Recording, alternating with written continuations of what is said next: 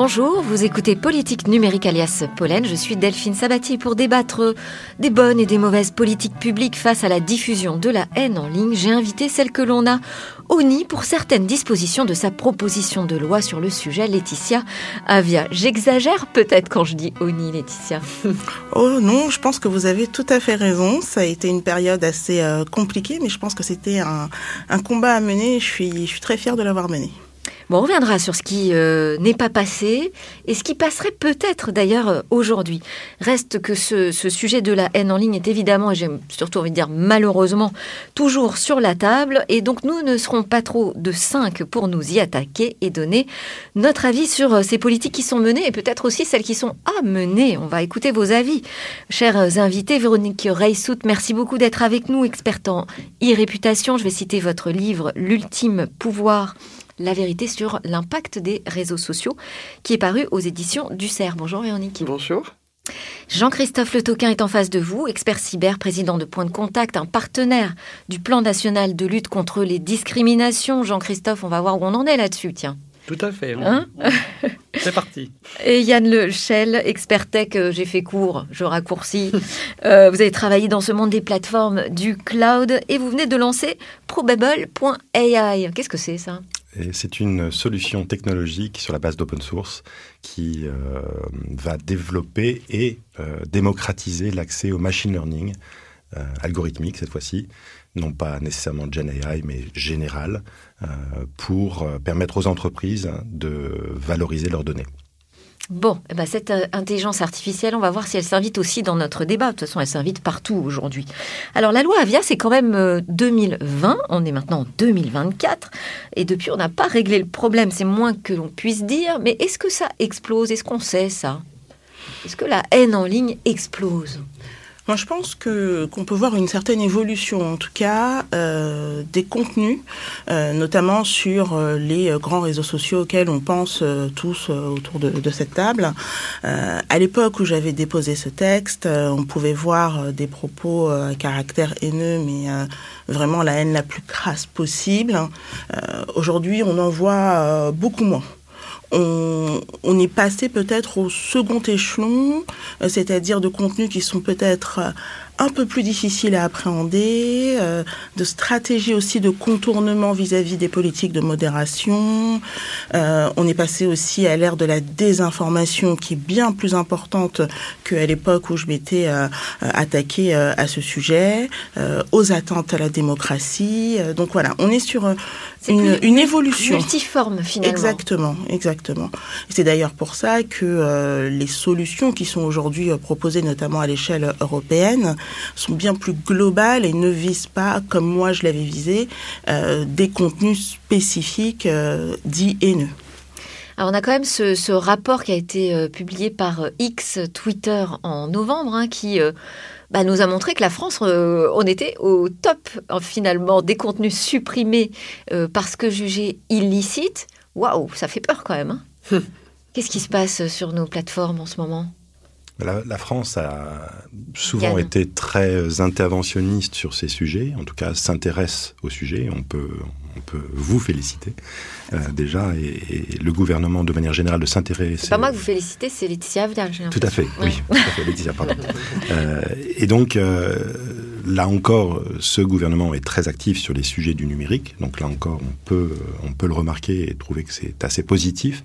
Mais le sujet est extrêmement dynamique et complexe parce qu'on mélange la notion de personne morale et de personne euh, physique mhm. dans cette chaîne de responsabilité et les plateformes qui sont, elles, largement américaines, voire euh, chinoises, donc non européennes, sont extrêmement difficiles à réguler, euh, d'autant qu'il y a des changements d'actionnariat, des changements d'algorithmes, euh, des politiques de, de, validation de comptes qui, qui, évoluent, donc là on peut parler de X particulièrement, qui changent la donne sur un malentendu du jour au lendemain sans que le régulateur puisse réagir suffisamment vite. Oui, c'est-à-dire que maintenant les plateformes, elles décident euh, déjà en amont, au préalable, de ce qu'elles laissent passer ou non. Elles l'ont toujours fait. C'était ça le problème en fait. Les plateformes ont toujours eu une capacité à modérer les contenus et elles choisissent ce qu'elles modèrent, quand elles le modèrent et comment elles le modèrent. Ce, ce que moi j'ai voulu faire à l'époque avec la proposition de loi et ce qui a été fait in fine à l'échelle européenne avec le Digital Services Act, c'est de dire euh, on prend le contrôle en fait et on vous dit on vous dit ce que vous devez faire on vous donne les grandes lignes sur comment vous devez le faire, euh, de manière un peu moins précise que ce que moi j'avais fait en, étant vraiment euh, jusqu'au dernier kilomètre à dire c'est comme ça que vous allez agir. Mais euh, c'est finalement de se dire qui est-ce qui décide de la capacité d'expression de millions d'utilisateurs? Est-ce que c'est une entreprise privée ou est-ce que ce sont les pouvoirs publics qui sont garante de l'état de droit et donc de la liberté et de la capacité d'expression de chacun. Ouais, ça pose question hein, parce que ben, en fait c'est une décision qui intervient avant celle d'un juge qui décide ou non du caractère licite ou illicite d'un contenu. Véronique, ouais. Il y a une troisième voie, c'est est-ce qu'on ne ferait pas confiance aux gens? Hmm. Est-ce qu'on n'aurait pas une logique où ce sont les internautes eux-mêmes qui pourraient euh, avoir euh, c'est-à-dire avoir une régulation collective Oui, parce que vous avez posé une question au début, c'est est-ce que la, haine en ligne a augmenté? Oui. Est-ce que euh, c'est quoi la haine? Et c'est quoi l'expression de la haine? Donc oui, vous avez raison, euh, Madame Apia, les choses ont, largement évolué parce que c'est devenu subtil, mais notre société est violente et la réalité de ce qui se dit sur les réseaux est la réalité de la société violente dans laquelle on est on a euh, quelque chose qui est devenu beaucoup plus fort qu'avant, c'est l'antisémitisme qui devient extrêmement vicieux dans sa, son mode d'expression. Et puis ensuite, on a quelque chose qui est aussi un peu vicieux, qui est euh, quand je m'exprime de façon violente, je m'exprime. Donc quand tu me dis de me taire, euh, tu es en train de m'empêcher de m'exprimer. Donc dans le fond, ça n'est pas démocratique, ou en tout cas, ça n'est pas possible. Et donc c'est compliqué. Et ensuite, vous avez posé une question au tout début qui est liée. C'est pas le but de ce podcast aujourd'hui, mais l'IA qui nous. L'intelligence artificielle. L'intelligence artificielle qui rentre dans tous les ports de notre vie et par moment on peut se poser la question de l'intérêt. Je sais pas, au CES en ce moment il y a des choses quand même absolument affligeantes avec l'IA, savoir que c'est l'IA qui va vous dire pourquoi votre bébé pleure, enfin bref on va passer à, autre chose, mais l'IA a toujours fait partie, bien sûr, euh, des, plateformes et des, logiques, euh, on va dire, d'algorithmes qui sont mis en place et qui sont obligatoires. Vous devez avoir des algorithmes parce que, vu la masse des messages, bien sûr qu'il faut des critères. Là où c'est très compliqué, c'est que, vous l'avez très bien rappelé, euh, Madame Avia, c'est que, en fait, on ne connaît pas les algorithmes. Est-ce que vous savez la raison et la façon selon laquelle on vous pose des contenus sur chacune des plateformes que nous avons évoquées? Non, on ne le sait pas. Et la réglementation européenne, qui est une bonne nouvelle parce que ça montre une intention commune, ne donne pas de clé non plus là-dessus. En fait, une réalité, quand je vous disais, il y a une troisième voie peut-être, c'est de se dire, si on vous donnait les critères selon lesquels vous voulez que les contenus vous soient poussés, peut-être que vous voulez avoir que des gens qui sont d'accord avec vous, très bien ça, provoque de la dopamine et des, biais de confirmation qui sont assez flippants. Mais pourquoi pas Vous savez ce que vous êtes en train de faire. Peut-être que vous voulez que des gens qui ne sont pas d'accord. Je ne vous conseille pas non plus, ça va être compliqué, mais pourquoi pas. Peut-être que vous voulez des gens qui s'intéressent que aux mêmes choses que vous, sans, forcément partager vos points de vue, mais vous voulez un prisme euh, de sujet. Enfin, Bref, euh, en tout cas, euh, peut-être vous voulez que vos amis, peut-être que, que les gens qui vous suivent, enfin, peu importe, mais à vous de choisir et qu'on vous l'explique de façon claire et directe et pas encore 22 sur 300 pages euh, euh, que personne ne lira. Pour ça, ça veut dire qu'il faut que les plateformes elles-mêmes soient d'accord pour changer. Eh ben, il faut de la transparence. Il faut de la transparence. Et puis, si vous avez ça, ça permettrait de mettre en place des tas de choses. Quand, quand on disait quels sont les moyens pour réguler, comme ça change tout le temps, parce que vous avez raison, on est passé de haine clairement identifiée à un mode d'expression violent, à des fausses informations, à, à des tas de choses. Ça permettrait de dire aux internautes eh bien, tiens, par, par plateforme, peut-être qu'on pourrait réguler, peut-être qu'on pourrait avoir quelque chose d'intéressant une fois que vous savez ce qui arrive. Et il y a des exemples qui fonctionnent. Sur Discord, ça fonctionne comme ça et ça fonctionne pas si mal que, Ce que vous êtes euh, en train de décrire, c'est une réalité dans la loi, en tout cas mmh. européenne, depuis le 25 août dernier. C'est ce qui est dans, dans Digital Services Act. Alors mmh. ensuite, il y a la période de mise en œuvre, puisqu'elle est mmh. applicable depuis le 25 août euh, uniquement. Mais c'est justement de se dire qu'on va redonner le pouvoir aux utilisateurs dans la capacité en fait à pouvoir mieux appréhender cet outil, comprendre comment il fonctionne et pouvoir actionner ou désactionner un certain nombre de mécanismes. Ensuite, est-ce que ça veut dire qu'il faut laisser les utilisateurs complètement décider de tout ce qui peut être dit ou pas sur une plateforme. Ah, non, non, non, non. puisque euh, c'est pour ça qu'on a des lois dans notre société. euh, on peut se faire confiance jusqu'à un certain niveau. Et il y a un moment où il faut que quelqu'un puisse intervenir. Si moi, à votre Ouais, micro, oui, mais là, je me mettais à avoir des propos ça, euh, ça- antisémites, je pense que vous, vous, vous pourriez intervenir et très rapidement couper ce micro. Pourquoi? Parce qu'on a des mécanismes Parce de qu'on a des régulation lois. sociétale. Mais là, Mais cette partie-là, Avec elle le- fonctionne de mieux en mieux. Avec le Digital Services Act, on va au-delà hein, de, de la loi. On vous a pas entendu, Jean-Christophe Le Toquin, sur cette question. Parce que euh, j'ai commencé avec euh, l'interrogation sur on en est où véritablement aujourd'hui sur la haine en ligne? Quelle est son importance? On a un observatoire qui a été créé euh, du fait de la loi Avia, d'ailleurs, hein, qui est Une des aujourd'hui rares mesures qui n'a pas été censurée. qui est aujourd'hui euh, sous la responsabilité de l'Arcom. Moi, j'ai pas vu passer euh, de chiffres.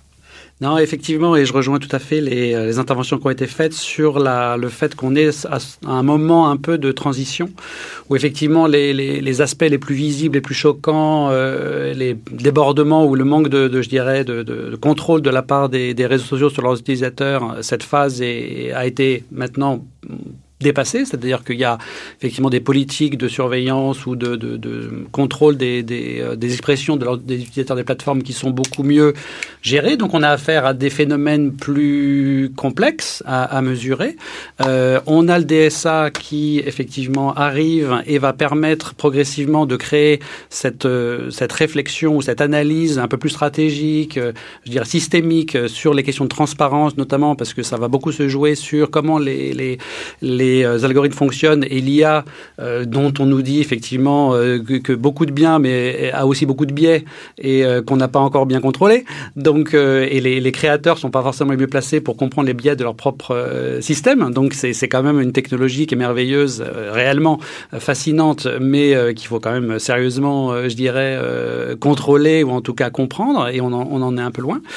Donc il y a ce, ce phénomène-là, et donc on est à un moment où quelle est la réalité de la menace euh, ou la réalité de la haine en ligne En fait, je pense que ça a été évoqué, euh, enfin ça a été dit, on n'en sait pas grand-chose. Euh, nous, on a été donc point de contact, on a été, on a participé à une réunion euh, organisée par Monsieur Barrot, le, le ministre Barrot, sur la haine en ligne après après les, les, les récentes les récentes attaques, et donc sur le et la réponse n'était pas claire. Pas clair parce que effectivement on est bien armé collectivement sur des incidents graves, beaucoup moins sur ce qui est rampant et ce qui est ce qui est vicieux. Euh, et donc la réponse par rapport à ça, bon, l'observatoire de l'Arcom, on a effectivement nous non plus pas, pas vu grand chose. Euh, on un avait une étude sur euh, qu'en est-il de la préparation des plateformes au nouveau règlement européen en matière de transparence, de mise en place d'actions nécessaires justement pour faire face euh, au débordement. Mais c'est tout. Oui, ouais, non, non. Là, on est vraiment à un niveau, euh, encore un niveau très embryonnaire, en fait, de compréhension collective. Mmh. Euh, cette réunion, euh, qui, qui, était il y, a, il, y a, un mois et demi, démontrait que collectivement, on n'avait pas encore les, les, les, moyens. Il y a le. Bon, l'ARCOM va s'impliquer à le DSA. La DILCRA, la délégation interministérielle à la lutte contre le racisme et l'antisémitisme, va à un plan d'action qui doit encore être en, en, mise en œuvre. Olivier Klein vient d'être nommé, donc il est en train de, de s'organiser. Et ça va se jouer sur point de contact doit être ce guichet unique, justement alors voilà, selon, le, selon ce plan, Point de Contact euh, est une sorte de plateforme ou de guichet unique euh, qui est un peu, je dirais, en retrait, c'est-à-dire qu'elle n'est pas, euh, c'est pas elle qui, pas, qui, va, qui va engager la relation avec les, avec les utilisateurs, mais qui va collecter les informations disponibles et les repartager collectivement, euh, de manière à ce plateforme tout, technique en fait. Voilà, de telle manière que voilà, les acteurs déjà se parlent entre eux, parce qu'en vérité, les différentes associations de lutte contre le racisme ou l'antisémitisme ne partagent pas forcément, n'ont pas de mécanisme de partage d'informations. Il n'y a pas de, il n'y a pas d'organisme public qui le fait. Donc on est tous un peu euh, en aveugle. Et, et, effectivement, les plateformes, elles, ont leur politique. Et elles ne partagent pas entre elles, ou si elles le font, elles le font en dehors du cadre public. Donc il y, a, il y a tout ça qui est organisé. Côté positif, c'est comme il n'y a pas grand-chose de fait, euh, on peut pas, peut pas tellement régresser parce qu'il y a plein de belles choses assez simples à faire. Ouais. Et à, en même temps, ça, ça paraît dingue quand j'entends ça. Il n'y a pas grand-chose de fait. En fait, à mon sens, ça fait peur. Le vrai problème de tout cela, c'est qu'il y a une telle volonté d'avancer qu'on ne laisse pas non plus le temps aux choses de se faire. Et que un nouveau sujet, une nouvelle préoccupation, un nouveau dispositif en chasse un autre, euh, demande du temps à chaque fois pour être pleinement mis en œuvre. Et le temps c'est ce dont les plateformes veulent, puisque tout ça, ça leur fait gagner du temps, ça leur permet de passer à un autre sujet.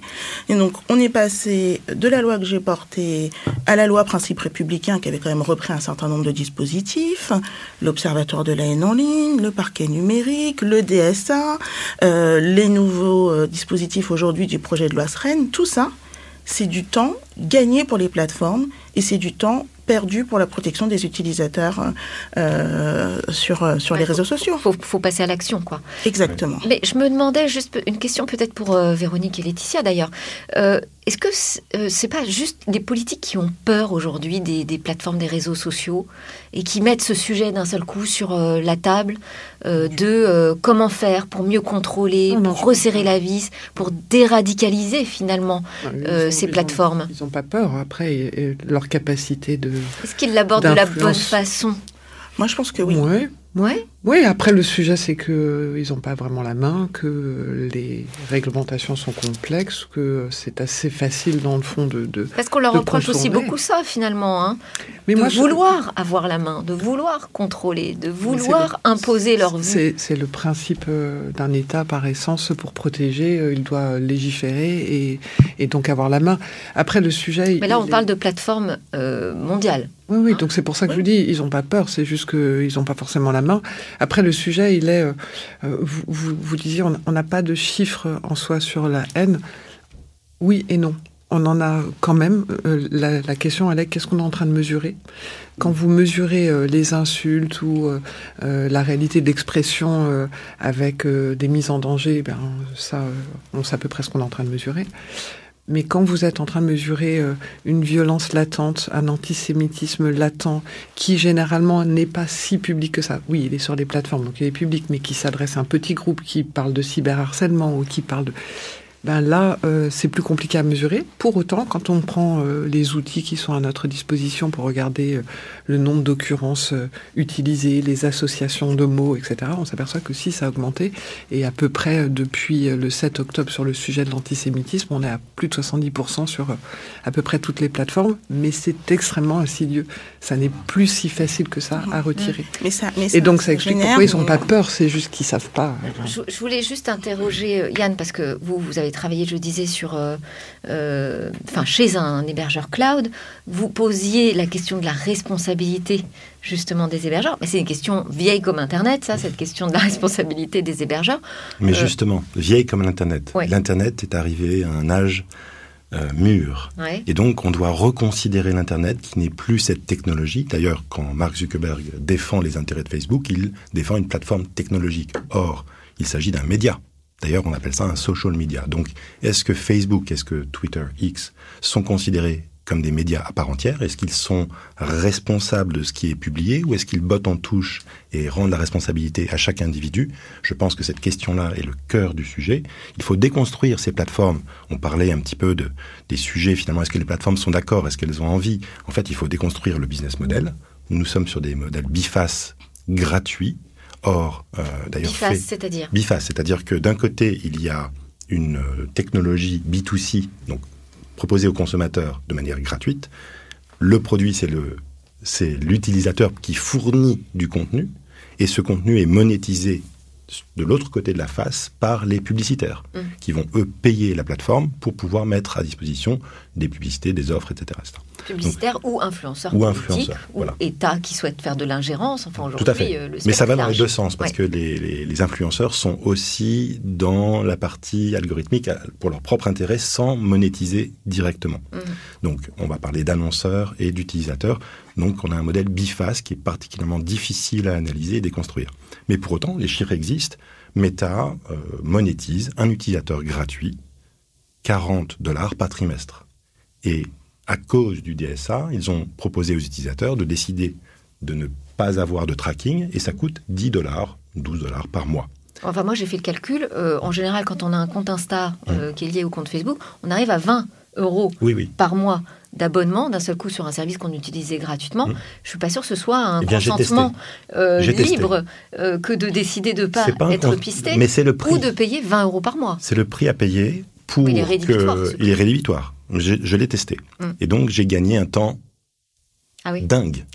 Et j'ai fait le calcul, ça correspond au CPM, c'est-à-dire au cost per million, c'est-à-dire que j'ai beaucoup moins de publicité intrusive qui ne m'intéresse pas parce que euh, Facebook s'interdit de me les montrer. Donc j'ai gagné 1000 vues, ce qui fait que en scrollant... Yann, vous n'avez pas gardé cet abonnement, rassurez-moi. Je ne l'ai pas gardé, mais je l'ai fait pendant un mois et j'ai trouvé ça intéressant. Donc il existe. Non, je dis rassurez-moi parce que c'est hors de mais, prix. Mais, il faut garder quelque mais chose. Ça en donne tête, le- la hein. valeur de nos ça donne données. la valeur. Si c'est gratuit, c'est que vous êtes le produit. Mm. Et ça, il faut le garder en tête. On est en présence d'entreprises, et vous l'indiquiez. Alors, médias ou pas, moi, je, je refuse de les définir comme étant des médias, parce que si ce sont des médias, ça veut dire qu'ils ont une liberté éditoriale. Et donc, une liberté éditoriale, c'est aussi vraiment la capacité de choisir ce qu'on peut dire ou pas. Euh, ce- et c'est vraiment ce contre quoi nous, nous luttons en tant que, en tant que politique. Mais Euh, ce serait une personne morale. mais c'est déjà une personne morale. C'est déjà Non, une personne morale au sens moral. Juridiquement, Non, non, au sens moral, euh, éthique. éthique, tout à fait. Oh, je pense pas que ce soit ça qui les empêche de faire quoi que ce soit aujourd'hui. Et je pense que aujourd'hui, euh, même Mark Zuckerberg a très bien montré devant le Congrès américain qu'il défendrait quoi qu'il en soit toujours les intérêts de son entreprise. Donc, euh, éthique ou pas, euh, qu'est-ce qui fait, et on, a- on en parlait au début de l'émission, qu'est-ce qui fait que les choses ont changé? C'est la menace financière. On est dans un domaine où c'est l'argent qui parle. Euh, quand on a commencé à avoir des lois françaises avec des sanctions financières, mais on a vu que la modération a commencé à évoluer. Quand le DSA est arrivé avec une sanction jusqu'à 6% du chiffre d'affaires, les sanctions sont arrivées. Et là, euh, dans la, procédure qui est en, cours contre l'ex-Twitter X, euh, c'est même une possibilité de leur bloquer l'accès au marché européen.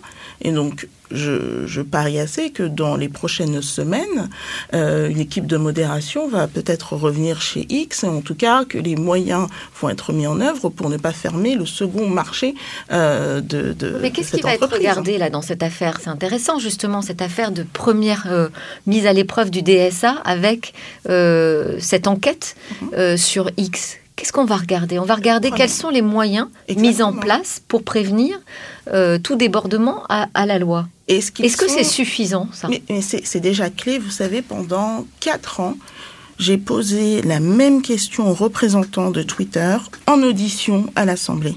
Combien de modérateurs avez-vous? Ouais. On n'a jamais pu me répondre à cette question et je peux vous dire que mon interlocutrice n'avait pas la réponse à cette question.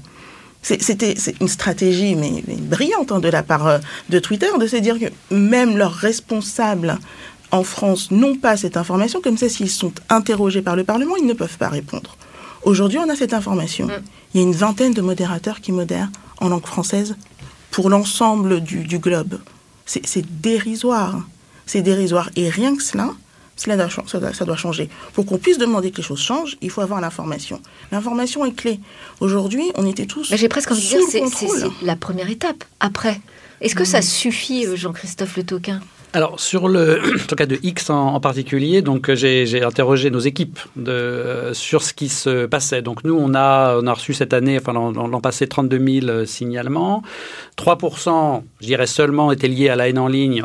Là, plus 3% sur le terrorisme, euh, puisque notre activité historiquement est très liée au contenu d'abus sexuels d'enfants. Donc c'est là où il y a vraiment une forte mobilisation des systèmes de collecte de, de, signalements et qui permet d'avoir ce, ce, volume et donc d'être plus efficace. Sur la haine en ligne, euh, là c'est un, un- un thème qui est moins mis en avant et qui est moins connu, donc on a moins de signalements. Sur ce domaine-là, donc on a X qui est intéressant, c'est que X est, euh, on est signaleur de confiance auprès de X et que donc nous on a euh, un très bon retour, une très bonne de nos signalements. Quand on leur signale des choses que nos, nos juristes euh, estiment euh, contraires à la loi, ils le retirent. Malgré effectivement. euh, En combien de temps? De, alors ça, j'ai pas l'information, mais c'est des, c'est des, c'est rapide. C'est pas, il n'y a pas de difficulté. Moins de J'ai- 24 on- on- heures. C'est moins de 24 heures, ça c'est certain. voilà, bon, je, je vérifierai. Sur le, euh, donc, comme quoi, mais ça prouve quoi? Ça prouve effectivement que la pression exercée par la France sur un opérateur comme Twitter a fait qu'un point de contact a pu être traité comme signal de confiance. Je veux dire, C'est pas, c'est pas parce qu'on est bon qu'on a été signal de confiance chez X et qu'ils sont rapides. C'est parce que le contexte collectif met une telle pression sur X que du coup, on s'est retrouvé euh, acteur de confiance et donc on a des bons taux. Mais à contrario, voilà, voilà, c'est ce- quand on est bon collectivement, on arrive à avoir des processus qui sont plus mieux pris en mieux, pris en charge. Et si on regarde toute la question des modérateurs et des équipes trust and safety, comme on les appelle dans, toutes ces équipes, ce sont des centres de coûts. Donc c'est des équipes qui sont pas valorisées en interne et qui sont des, ennemis de la performance euh, sur le profit. En revanche, c'est là où l'Europe est forte et, plus elle sera forte sur ces questions de, de régulation et de sanctions, mieux les équipes de trust and safety internes seront valorisées parce qu'elles sont une protection contre les grosses sanctions. Donc c'est tout ce mécanisme-là qui se met en place, mais c'est très, c'est relativement lent. Mais bon, on n'a pas avancé pendant 20 ans parce qu'on était sous mm. la directive e-commerce. Pendant 20 ans, on n'a rien fait collectivement. Et de, maintenant, depuis quelques années, le DSA se prépare, le projet de loi SREN est en cours. Ah, donc voilà. donc ça, ça se met on avait la loi sur la confiance euh, dans l'économie numérique. il y a quand même des choses qu'on. Il n'y avait pas de sanctions. Qui ont avancé. Il n'y avait aucune sanction prévue dans ce texte. Pour vous, ça, c'est l'amende, c'est l'efficacité. Ah, tout à fait. Mm. Euh, comme on dit, euh, money talks. Mm. Voilà. Donc tant qu'il n'y a pas de sanctions financières. C'est vrai que ça marche bien avec les Américains. Très très bien. Véronique. Moi, je voulais juste dire que si le critère c'est le nombre de modérateurs, on est mal barré. Non. D'abord parce que Enfin, la modération humaine, ça fonctionne pas. Le, le, nom en anglais, qui, est Trust and Safety, est déjà beaucoup plus intéressant. Le vrai sujet, c'est d'avoir des personnes à qui on peut signaler, qui peuvent regarder. On va pas demander à des gens de se pourrir la vie et de finir par avoir des problèmes de santé mentale à lire et à modérer. Euh, eh ben, pourtant, il y en a, il y en a des équipes. Alors qu'il est plus intéressant justement de faire euh, confiance au collectif dont vous parlez, que ce soit un collectif euh, de d'ONG, que ce soit un collectif de d'internautes, enfin voilà, pour signaler et d'avoir en face une réponse. C'est plus ça le vrai sujet. C'est pas tant d'avoir des modérateurs que des gens à qui on peut poser la question. Et là, on parle de contenu en ligne et de haine, mais euh, sur Meta, par exemple, si vous avez un problème d'usurpation d'un compte, mais quelle galère c'est impossible d'avoir un interlocuteur, c'est impossible de signaler. il, faut, il faut toutes les techniques, parce qu'en réalité... Oui, oui, je ne dis pas que l'un n'est pas une bonne idée, c'est plus on en fait, mieux c'est. La modération humaine intervient après le signalement, principalement. Oui, mais en fait, quand on parle de modération, c'est juste une question aussi de vocabulaire, c'est qu'en fait, oui, bien sûr, c'est le nombre de personnes qui peuvent répondre à des signalements. Mais quand on parle de modération dans l'esprit de chacun, on imagine que c'est des gens qui vont tout lire, qui vont tout vérifier, ce qui est totalement impossible, même avec... déjà, déjà, il y a une première modération automatique. Hein en a beaucoup. Et d'ailleurs, les algorithmes qui, qui font un premier filtre. des contenus sont, sont, modérés de manière euh, complètement automatique, algorithmique, oui. Et, euh, heureusement d'ailleurs, enfin voilà, et sur Instagram ça fonctionne plutôt bien, enfin même s'il y a des, des, excès. Moi je trouvais que sur X ils ont fait aussi des choses qui étaient intéressantes, quelle que soit la complexité de ce de cette plateforme, entre autres justement pour signaler quand vous avez un contenu qui arrive, euh, là c'est plus des informations que de la haine pour dire ce sujet est sorti de son contexte, vous devriez le vérifier. Est-ce que les gens le font, c'est un autre sujet, mais voilà, ils utilisent de l'IA pour euh, essayer de faire en sorte de, et sans doute pour avoir moins à payer de gens, parce que l'IA, ça coûte quand même moins cher que les vrais gens. Mais donc, c'est juste pour dire que les, les sujets, ils sont complexes et que le vrai indicateur intéressant, c'est est-ce que nous avons un interlocuteur quand nous avons un problème? Et c'est pas si évident mm. que ça. Donc, oui, un interlocuteur pour euh, des acteurs euh, publics, voilà. Mais le grand public, je, je prends toujours cet exemple de Facebook, mais vraiment, imaginez que quand vous êtes une famille et vous êtes euh, face à une usurpation d'identité et un sujet de harcèlement sur, euh, sur Facebook, mais vous n'avez pas d'interlocuteur. Donc, euh, vous vous tournez vers les associations. Je suis d'accord, c'est pour ça que je disais, est-ce que ça suffit d'avoir cette liste qui nous dit on a X, X personnes avec la, plateforme de Twitter, ça devient compliqué d'employer. on a tant de personnes qui sont là pour modérer les contenus dans telle langue et tout ça. Ok, mais ensuite, quel type de contenu? Qu'est-ce qu'on décide de montrer comme licite ou illicite? Alors je pense que le, le, débat sur le nombre de personnes mises à disposition pour réagir n'est pas le bon débat parce que l'IA va générer du contenu en telle quantité qu'il faudra une IA pour la contrecarrer. Donc je pense qu'il faut évidemment une masse critique d'humains pour traiter les appels entrants très particuliers qui ont été euh, euh flagués, détectés par des humains mm. sur des forums plus ou moins publics, mm. parce que l'essentiel de la conversation est sur des forums fermés, inaccessibles dans des conversations privées. Et donc, je pense que les plateformes doivent évidemment avoir peur des sanctions financières, donc ça c'est un levier extrêmement efficace, mettre en œuvre des IA qui vont contrecarrer des IA, euh, parce que c'est la seule chose qui permet de fonctionner à l'échelle, de manière massive, systématique, à toute heure de la journée, voire en temps réel. Ce genre de choses est possible avec la nouvelle forme d'IA qui vient d'émerger, euh, on l'a vu avec ChatGPT, qui, a une, qui a une capacité finalement d'interprétation sémantique hors, hors norme, et donc, ces tâches-là vont être facilement automatisables. Moi, je pense qu'il y a un éléphant. Il y, a toujours le, revers de la médaille, c'est aussi que l'IA va être un amplificateur. Euh, Mais c'est déjà trop tard. Elle est déjà sortie à cause de l'IA open source justement ces modèles dits open source qui ne sont pas open source, Mm. open weights, mais c'est c'est pareil, c'est-à-dire qu'ils sont accessibles à tous, y compris les acteurs extrêmement euh, euh, dangereux et qui ont une volonté de nuire. Mais le sujet, l'éléphant dans la pièce, pour moi, c'est l'anonymat. Parce que l'anonymat, pour créer du contenu illicite, haineux, euh, pour manipuler Mais quel les humains, c'est les comptes anonymes qui génèrent du contenu de manière illicite. Et donc, c'est ce nœud-là qui est particulier. Or, il y a des personnes qui ne souhaitent pas. le pseudonymat?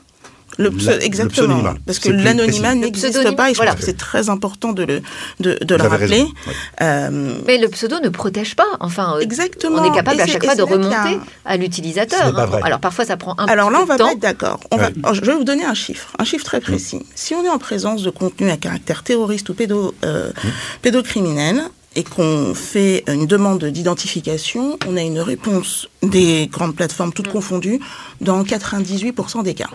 Si on est en présence d'un contenu dit à caractère euh, haineux, homophobe, raciste, etc., on est plutôt euh, YouTube à part, parce qu'ils ont vraiment des chiffres différents, autour de 2%, 3% de réponses. Quelle est la différence? Le mécanisme juridique pour obtenir ces éléments d'identification est exactement le même. Ce qui change, c'est la volonté de coopération ou pas.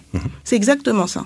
Donc en fait, c'est entre les mains des plateformes qui décident quand elles doivent ou quand elles veulent ou non coopérer pour retrouver leurs utilisateurs. Et c'est ça que change le DSA. Le DSA, c'est pas juste une question de modérateur, c'est quatre piliers.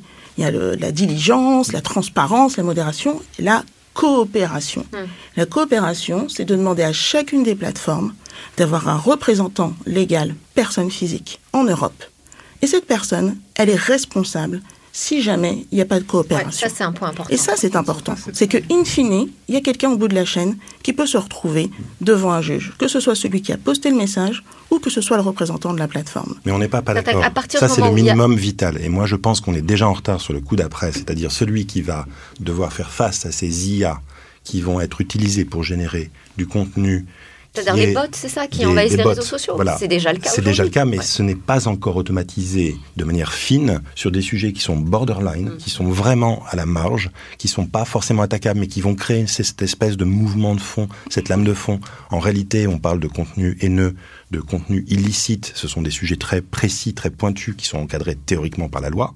Mais le problème, c'est l'obscurantisme par les réseaux sociaux. C'est le, le fait d'avoir cette capacité de manipuler des foules pour des intérêts qui sont ceux d'entités tierces ou les bénéfices de la plateforme qui sont de faire que les utilisateurs continuent de cliquer et de se faire endormir.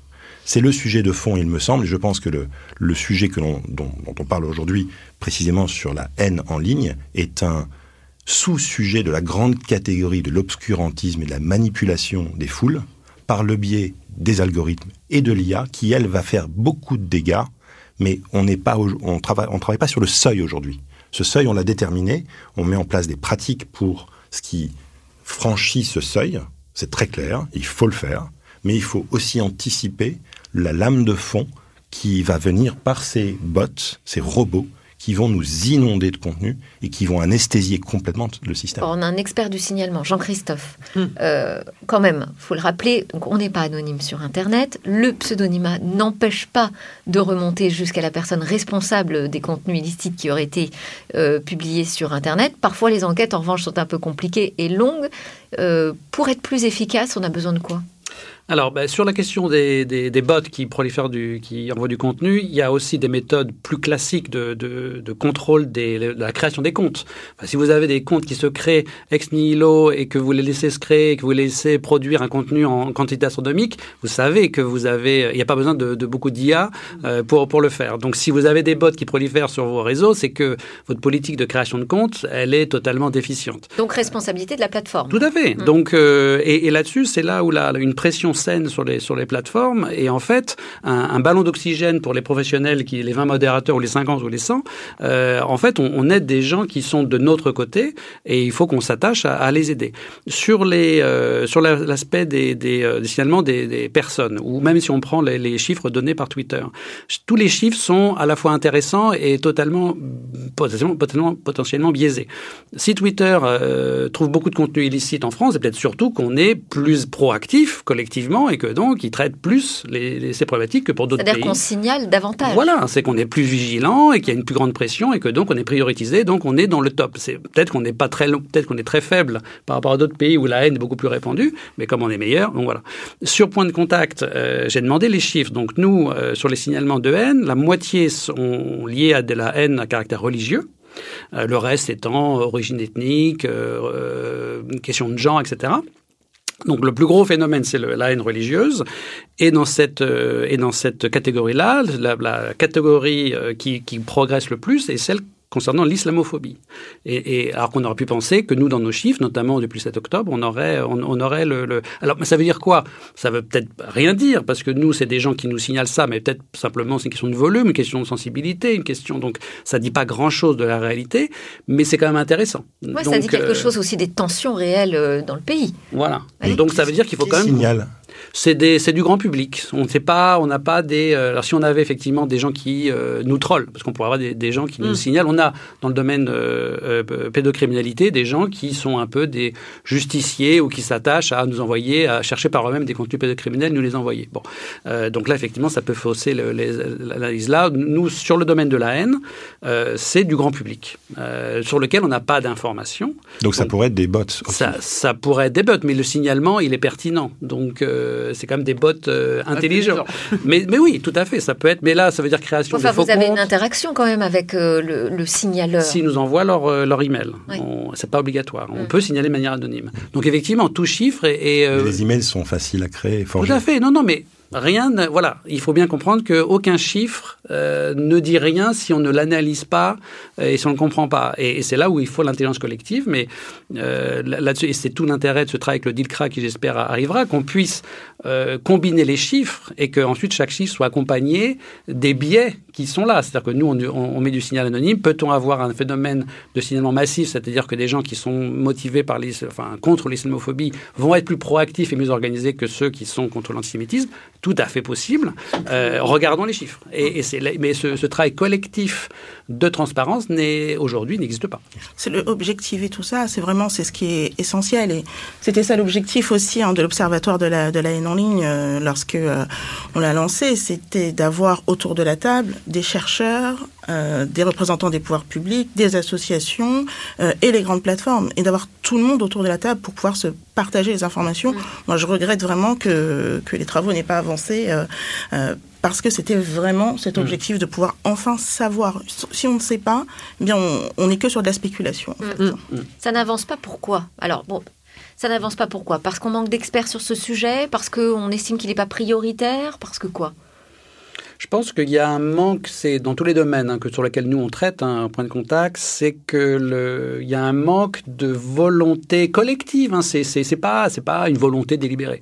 C'est le fait de regarder ensemble, de partager l'information, de l'analyser de manière croisée, cette culture d'aller dans le détail, de regarder concrètement, de confronter les opinions. Cette culture n'existe pas ou très peu. Il n'y a pas de financement disponible euh, pour le faire. Donc c'est un manque de volonté politique. C'est un manque de volonté politique et c'est aussi lié à. Alors faut, la volonté politique, elle est là avec le DSA. Oui, parce qu'il faut peut-être des événements euh, d'état d'urgence, hein, comme on a vu au moment des émeutes, où là, d'un seul coup, ça peut créer des accélérations, non, dans la prise en compte. Tout événement catastrophique crée une réaction. Mm. Et puis après, quand on rentre sur, mais comme on l'a dit au début, après ça prend du temps. Ce que vous avez dit, Laetitia. Ouais. Quand c'est insidieux, c'est là où il n'y a plus d'une perte de, de, de, motivation parce que c'est insidieux, c'est complexe, c'est complexe, c'est ennuyeux, et c'est ennuyeux, et voilà.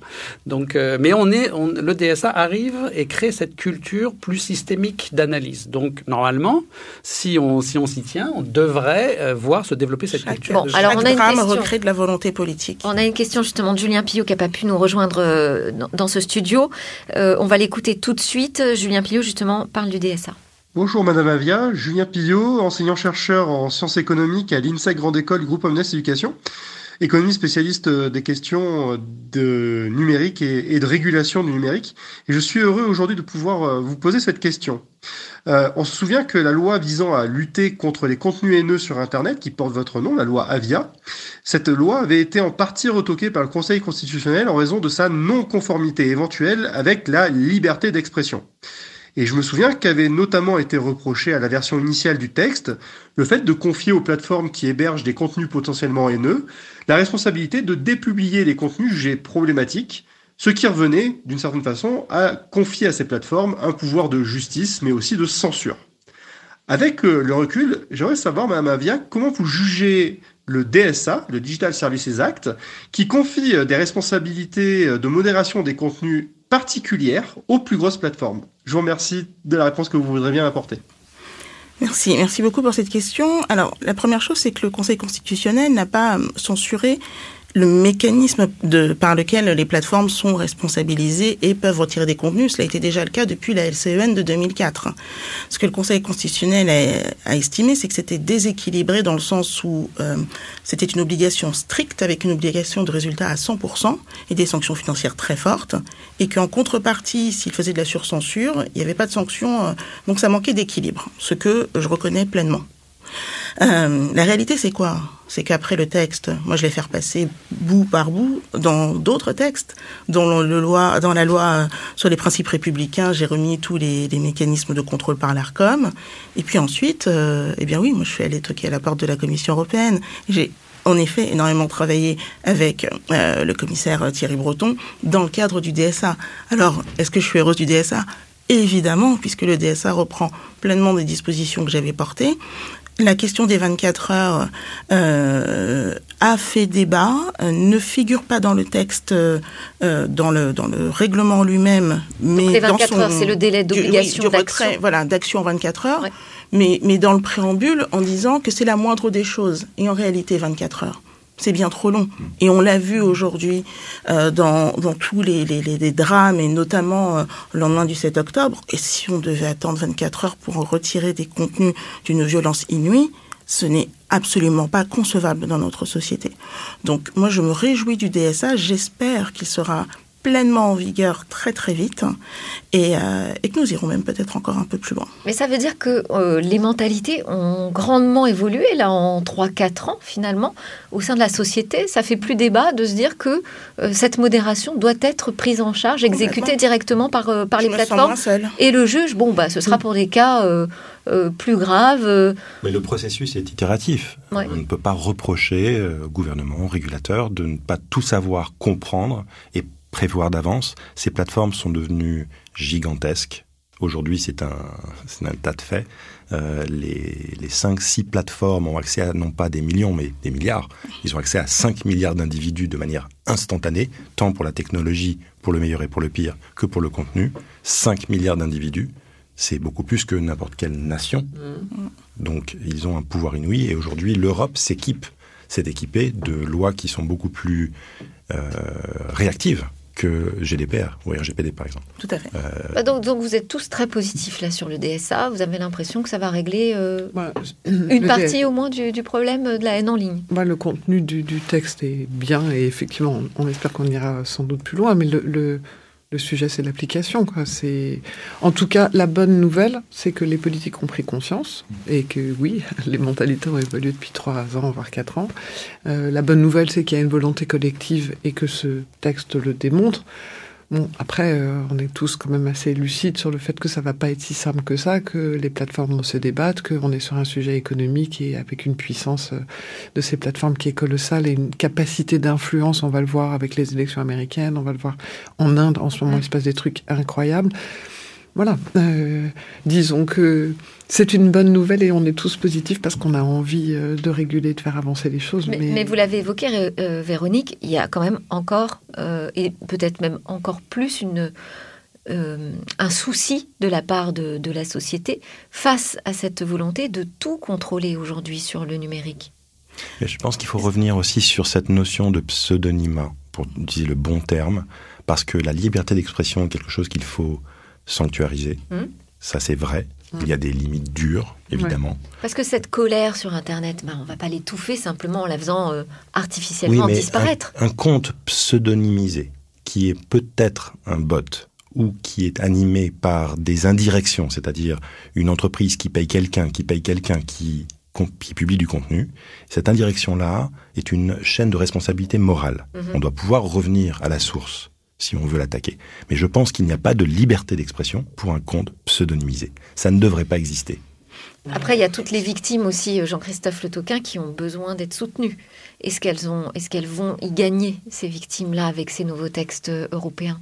Alors effectivement, c'est euh, quelque chose sur lequel on travaille à Point de Contact, c'est quid des victimes dont les images... Alors la haine en ligne, c'est souvent du texte, euh, mais ça peut être aussi des images où la personne se retrouve, euh, des, euh, je dirais, dans une, dans une position une, ou des textes qui peuvent atteindre, porter atteinte à sa, dignité.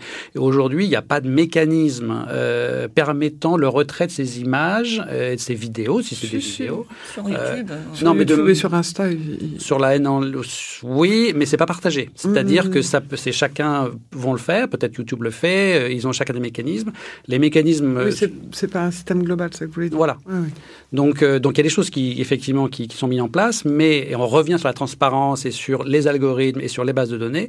Aujourd'hui, il n'y a pas de, de, grande clarté sur quelles sont les bases de données qui existent ou euh, par exemple d'images ou de vidéos qui doivent être retirées. Qu'est-ce qu'il y a dedans Comment elles sont alimentées Il y a des choses qui se passent, mm. mais il n'y a aucun, aucune initiative pleinement transparente. En fait, des mécanismes de coopération euh, sur les contenus les plus dangereux et sur les contenus à caractère euh, notamment pédocriminel, euh, etc., qui sont prévus par, par, les, par les textes.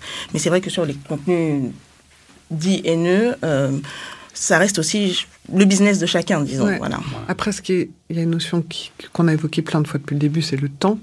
Euh, les choses vont vite d'un côté, moins vite de l'autre.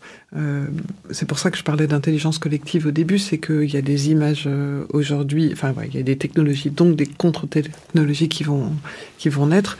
Vous avez aujourd'hui une réalité, vous parliez des images, avec des montages vidéo mm. et des montages photos extrêmement bien faits.